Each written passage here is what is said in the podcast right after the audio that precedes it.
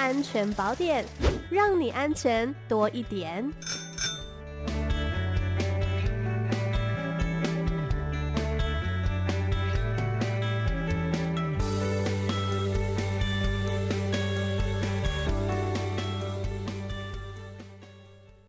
好，我们今天的安全宝典单元呢，要跟大家一起来聊聊的主题、啊。其实呢，现在随着科技的进步，还有通讯科技的发达哦，那么网络的隐匿性以及快速传播的特性，让网络性私密影像犯罪的形态更加多元。其中呢，包含说未成年被害者他的性影像遭受外流的案例。那到底这些行为会触犯到什么样的法律？我们又应该怎么样来保护？自己跟他人吗？那我们今天呢，就邀请到的是新竹市警察局妇幼警察队的曾雅婷副队长。您好，呃，主持人主持人好，各位听众朋友大家好。是我们今天呢要跟大家一起来聊的这个主题啊，我觉得真的相当重要哦。那么首先想要问一下副队长，就是拍摄、制造跟散布他人的性影像，这会触犯到什么样的法律呢？嗯，是的，呃，首先我们在提到就触犯什么法律前呢，我们现在得提到就是这个性影像哈，呃，它概括上来说呢，就是跟性相关，那客观上会引起性欲或者是羞耻的，包含图画啊、语音、影像等等，嗯，这都是我们这次谈论的主题的范围内哦。嗯，那至于说像这样的触犯会什么触犯什么法律呢？其实就是刑法。以及儿童及少年性剥削防治条例。是，那呃，以刑法来说呢，它就是十八岁以上成年人的部分，就是说，呃，这个性影像的内容是属于呃这个十八岁以上成年的部分，那就用刑法来论处。嗯，那如果是那种未成年，像未满十八岁的儿童啊、少年的性私密影像，那就会是儿童及少年性剥削防治条例了。嗯哼，了解。那么性私密影像都是非法取得的吗？有哪一些常常见案例呢？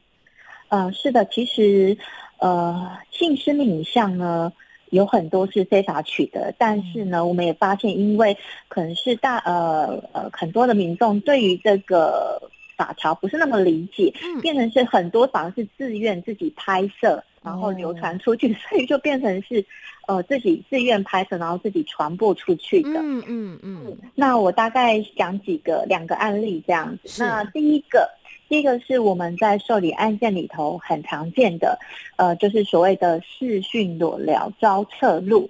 呃，这个状况呢，就是很多的被害人一开始呢，他就是利用 IG 或 Twitter 啊、嗯、Cheers 这种交友平台，那认识了网友，那聊聊聊之后呢，就说那是不是来个更刺激一点的对话这样子？嗯，那于是他们就呃私下转到像 Line、QQ 这种一对一的。这种视讯来聊天，来进行裸聊网爱，哎，哪知道其实聊不到在十来秒钟，就被断线了。嗯。之后呢，就接到对方传来就是就是你裸聊的那个画面影像。嗯，那对，那这个其实对方是实际上的真实的身份也不知道。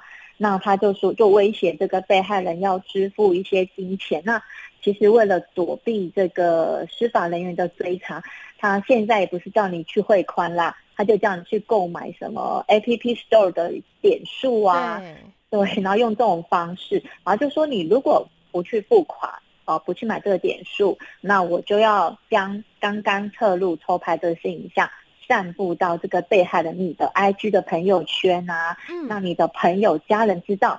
那我们也知道很多的被害人就。不是来报案，报案就是钱就汇了，嗯，钱就转出去了这样子。那其实我们也看到有很多个案，然后这样的就是钱即使我转出去了，我买了 App Store 点数了，那其实很多犯嫌是食髓知味，他就会就说好啦，那你再多付一笔啊，不然的话我还要怎么样？所以其实这一个是一种无限循环的一种伤害啦，这样子。嗯那刚刚提的这种案例啊，是属于这个视讯裸聊遭侧录。那另外一个案例，我们想提的是，就是我刚才提到，就是自己同意拍摄性影像，但是没有经同意散布，我，就是所谓的这种应征模特儿骗裸照。嗯，对。呃，其实现在很多年轻人啊，就是呃，不像之前年代，就是我的梦想是当什么太空人啊、嗯、空姐或者是大企业家。现在很多的青少年可能想当的就是直播主，像 YouTube YouTube 这种网红。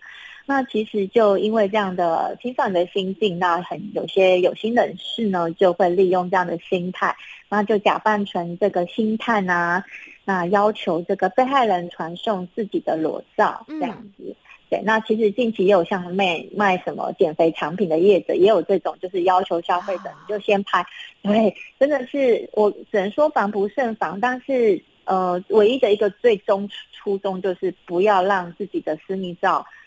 传出去，所以你就不要自己去拍它这样子。嗯嗯嗯，嗯，没错，从源头就来防堵哦。那么，如果说在未经同意的状况之下，发现哎自己的私密影像竟然被人散布在网络上面，这应该怎么处理呢？呃，是，其实呃，大概就三个步骤。那第一个步骤最重要，因为它会影响到后面的影响啊。第一个就是保持镇定啦。对对，那呃，保持镇定原因就是因为我们在很多的个案里头，民众来报案了，说他的性私密影像，不管是自己拍出去的，或者是别人给他侧录的，然后呢，因为他觉得很很羞愧，怕会散播出去，就把自己。自己手机上看到的一些讯息，嗯，哦，还有对方给封锁了，哦，那话自己就把那个事物证给毁灭了，这样子，所以我们必须说保持镇定很重要哦，千万不要就是慌张的就把一些事证给就是毁灭了。对，那第二个，第二个，因为你保持镇定，你才有下一个步骤嘛，因为你保存了证据这样子。嗯，那所谓保存证据，就是我们提到，就是最好就是。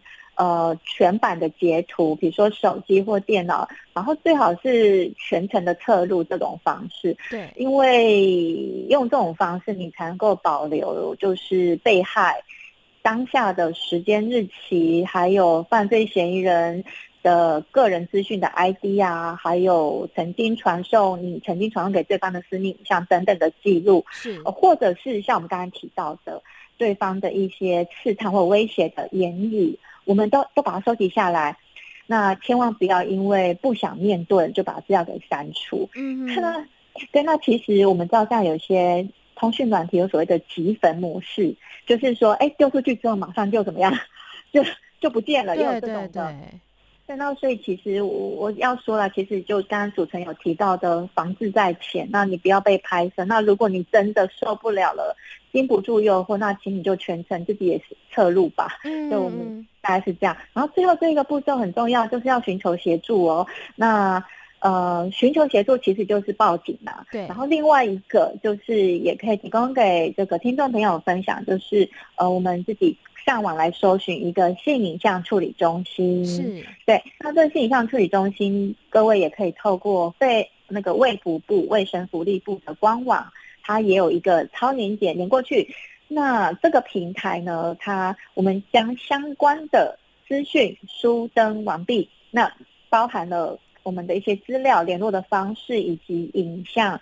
性影像遭散布的平台，那这个平台业者就是性影像处理中心呢，他就会来做协助，跟这个平台业者去沟通，请他们移除这样子。嗯，了解。那刚刚讲到的这些呢，可能是关于自己的这个性私密影像被散布出去哦。那如果说今天我们是在社群上面收到其他人的性影像的案件的话，这又应该要怎么办呢？